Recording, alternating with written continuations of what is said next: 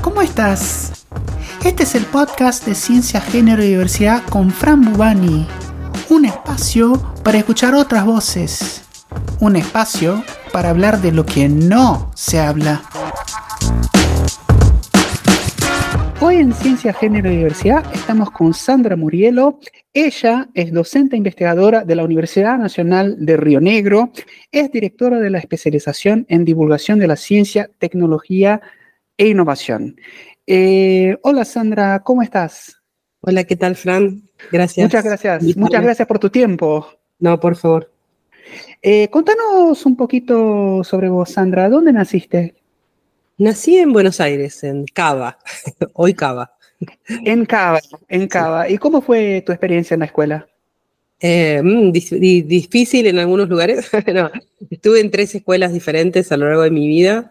Pasé por escuela privada, eh, inglesa privada, eh, del Estado público, del Estado primaria y religiosa privada en la secundaria. Y así que fueron experiencias muy distintas todas y sin duda me quedo con la escuela pública eh, primaria que hice. ¿Y por qué? ¿Por qué fue lo mejor? Porque fue por la, por la diversidad, por la diversidad de, de experiencias, de gente, de, gente, de amigos que me hice. Este, así que me parece que fue una época fantástica de mi vida, fue de tercero a séptimo grado, en una escuelita en, Villaluro, fantástico. muy linda, muy linda. Buena, Ahora, ¿tu, tu, interés por la ciencia viene de esa época? Mira, mi interés por la ciencia eh, creo que viene de la escuela, siempre fui muy lectora siempre, desde chica. Leía mucho, mucho, mucho, mucho siempre. Y me gustaba mucho la naturaleza este, y las cosas de las plantas y los animales, y de hecho estudié ecología. estudié ecología en la Universidad Nacional de La Plata. Y, y, entonces me interesaba eso y me interesaba el estudio de la naturaleza y después me interesó el cosmos y eh, las preguntas acerca del universo y de las estrellas y fue una fanática eh, asidua, eh, eh, asistente de Cosmos en la época, la, la primera época de Cosmos, cuando era adolescente, y tenía muchas preguntas, y eso me acercó a la ciencia y a, a las distintas ciencias. Pero bueno, finalmente esta idea de este gusto por la naturaleza me llevó a ecología, donde además Em, empecé la ecología con una idea eh, que para ese momento era un poco romántica, digamos, creo, pero un poco irreal, que hoy tal vez es más real, que pensé que la ecología justamente me podía acercar a un mix de cosas, ¿no? Desde a la naturaleza, eh, a, las, a, las, especies, digamos, otras no humanas, como diríamos hoy, em, pero también a los humanos, ¿no? Yo veía la perspectiva social como muy integrada con las cuestiones ambientales, eh, y cuando empecé a estudiar en la Universidad Nacional de La Plata me encontré que de cuestiones sociales había muy poco, este, o casi nada. Así que esa fue una construcción paralela, diría yo, ¿no? Fue como que eh, en paralelo con estudiarme todas las especies este, conocidas, eh, tuve unos grupos de trabajo con estudiantes y demás, fue una época muy linda, donde trabajamos mucho en, las problemáticas ambientales, en, problematizar, digamos, nuestra forma de vida, en estudiar por nuestra cuenta epistemología y ciencias sociales aparte. Este, así que fue como, fui armándome el, el mix que esperaba y que la carrera en sí no me daba, ¿no? Pero Qué, interesante lo que comentás, porque mucha gente, personas que se dedican a la ciencia, eh, plantean una epistemología, eh, que yo digo una epistemología muy naif, que la ciencia es esa cosa ajena a la sociedad. Sí, sí, siempre tuve como un interés así, digamos, o sea, no, me, entré en ecología con mucho entusiasmo y me di cuenta que no me alcanzaba. Este, entonces uh, las búsquedas fueron en paralelo, pero por suerte bueno, entré en la universidad en el año 83, en plena este, cambio democrático, digamos, la transición a la democracia justamente, y agarré una época fantástica que nos dio la oportunidad de, pensar y repensar este, todo, todo lo que se hacía. Em, y entonces eh, pudimos, eh, bueno, incluso en grupo, no sola, que eso fue también muy importante, ¿no? En grupo pudimos eh, pensar en, cómo pensar el mundo diferente, digamos, y cómo integrar la ecología a las cuestiones, a los problemas que veíamos a nuestro alrededor mismo. Así que toda esa época de la facultad en realidad me vinculé, em, me metí mucho también con las ciencias sociales, con la comunicación, con la enseñanza, me metí a trabajar en educación ambiental eh, y después empecé a hacer periodismo científico y bueno, fui buscando otras, otros caminos, digamos, ¿no? Que donde la ciencia fuera, las ciencias más exactas o más naturales fueran parte, pero no, pero no exclusivas, ¿no? Entonces ahí, ahí es donde empezaste a trabajar con la divulgación de la ciencia. Sí, en realidad arranqué ya mismo mientras estábamos en la facultad, digamos, mientras era alumna, hicimos todo un movimiento muy importante ahí en la universidad que, tenía que ver con, con, la, con la comunicación sobre cuestiones ambientales, problemáticas ambientales que, que veíamos a nuestro alrededor, y ahí eso me, me llevó a, a interesarme en, bueno, en cómo comunicar. Y así que en cuanto terminé la facultad, en realidad me fui a hacer un curso, una beca, saqué una beca para hacer eh, como una especie de especialización en periodismo científico que existía en ese momento en la Fundación Campomar en Buenos Aires. Y así que, bueno, ahí me metí en la parte de periodismo y trabajé bastante en periodismo como como freelance para medios, para medios nacionales y revistas y ese tipo de cosas. Este, y después me volví a La Plata y, dentro de la universidad eh, logramos armar un espacio de comunicación dentro de la Facultad de Periodismo, también un espacio de, sacar notas, ¿no? Dar a conocer lo que la universidad hacía. Eh, así que bueno, fui transitando por el periodismo, y, bueno, y, por la educación, la educación en ciencias. Y bueno, y después terminé haciendo un doctorado, quería seguir especializándome. Y bueno, la pregunta sobre, sobre la comunicación seguía, así que terminé haciendo un doctorado que en realidad eh, reunía un poco todas estas inquietudes eh, de comunicación, educación, historia de las ciencias, y me especialicé a partir de ese momento en museos. En museos. Sí, en, museos. Bueno, y ahí aprovecho para preguntarte eh, por el proyecto de museo acá para, para Bariloche, el museo científico. ¿Quieres hablar un poquito sobre eso? Estoy trabajando en un proyecto hace más o menos un año y medio, un poquito menos, em, que es un proyecto interinstitucional. Yo estoy trabajando por la Universidad Nacional de Río Negro, sí, pero es un proyecto de un museo de ciencias eh, donde participa también eh, la Comisión Nacional de Energía Atómica, participa la Comisión, la CONAE, la Comisión Nacional de Asuntos Espaciales, el CONICET, ¿sí? la provincia de Río Negro a través de la agencia Río Negro Innova y el Ministerio de Ciencia y Tecnología. ¿sí? O sea, somos seis instituciones que estamos eh, pensando, estamos pensando un museo un museo de, que, bueno, tiene el nombre de MUTEC, pero es, que sería Museo Tecnológico Interactivo, ¿no? De Ciencia, Ambiente y Sociedad. Ese es el nombre completo, digamos. El nombre es, cortito es MUTEC.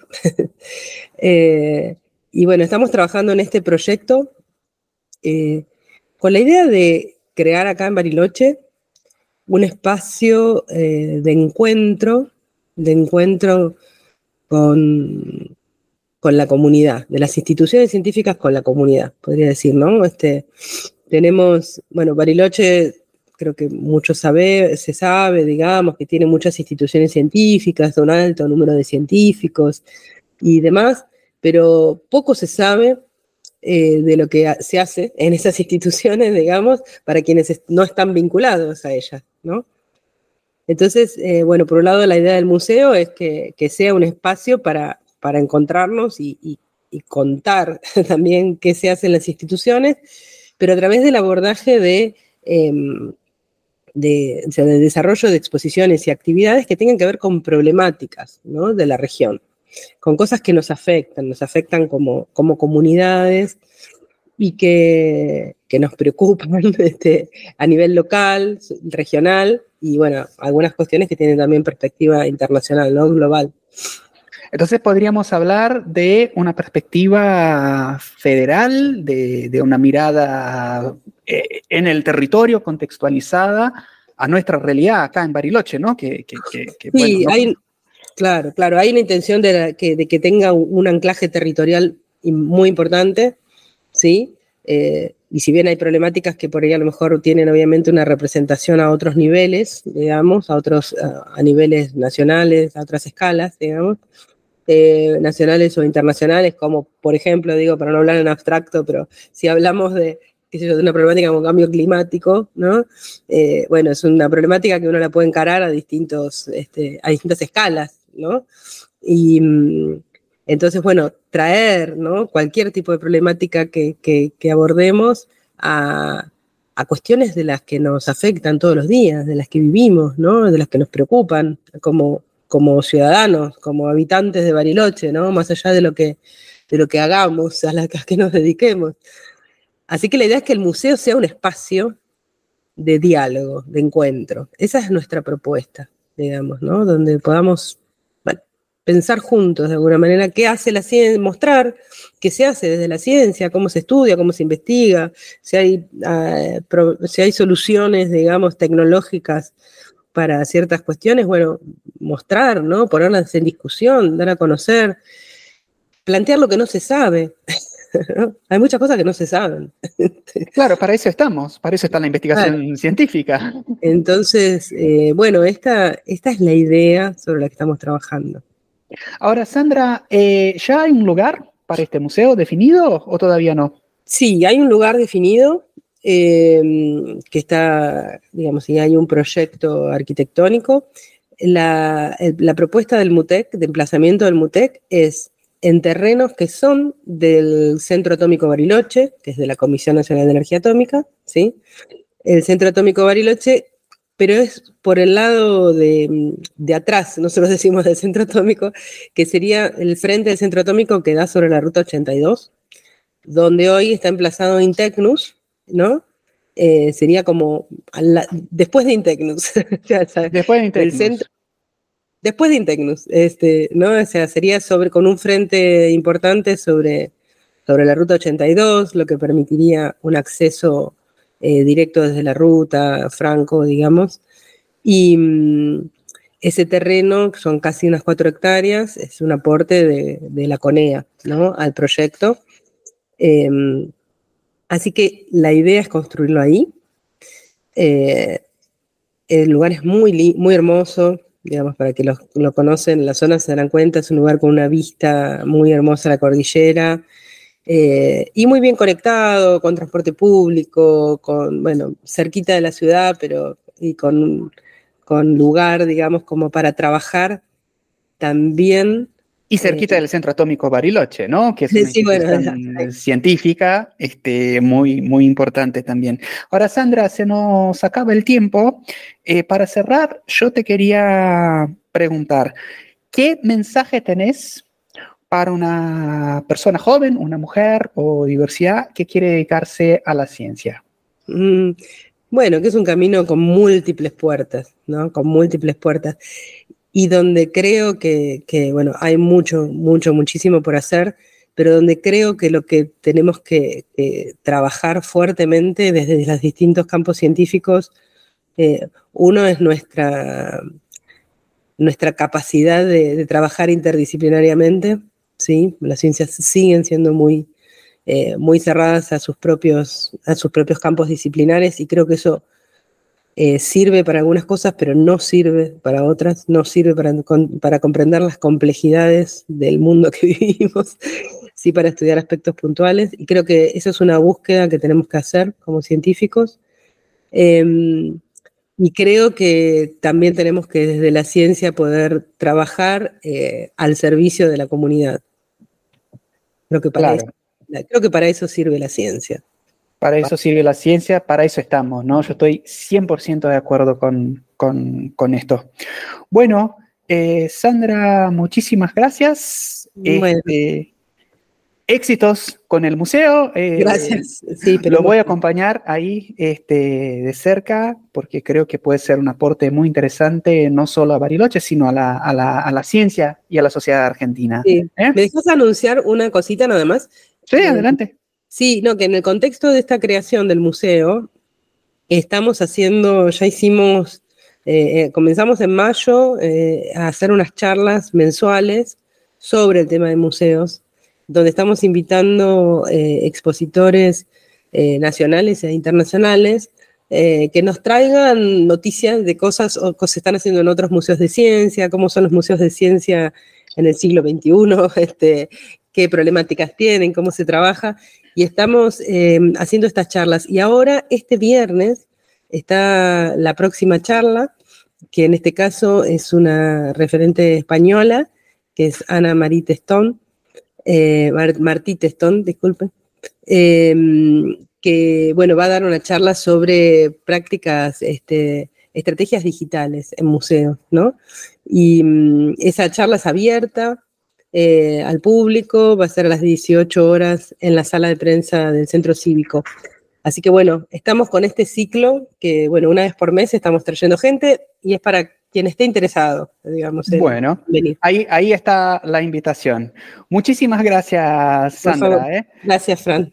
Ahí hablamos con Sandra Murielo, docente investigadora de la Universidad Nacional de Río Negro. Yo soy Fran Bubani y esto fue Ciencia, Género y Diversidad. Esto fue Ciencia, Género y Diversidad con Fran Bubani. Acá hablamos de lo que no se habla. Acá escuchamos otras voces. Compartí este podcast para que el mensaje llegue a más personas. Seguime en las redes sociales. Estoy en Instagram, arroba franbubani. También estoy en Facebook, LinkedIn, Twitter. ¿Querés contar tu historia acá? Escribí a podcast.frambubani.ar. Gracias por escuchar. Chao, hasta la próxima.